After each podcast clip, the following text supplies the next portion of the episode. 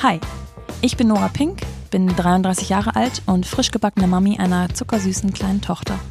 Im letzten halben Jahr ist mehr passiert als gefühlt in den letzten zehn Jahren zusammen.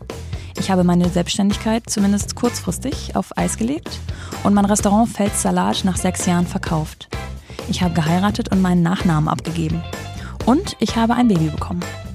Jetzt befinde ich mich in sowas ähnlichem wie Elternzeit. Das alles in weniger als vier Monaten wirklich eine Menge Veränderungen. Neue Kapitel, neue Abschnitte im Leben. Aber ich möchte auch nichts davon missen.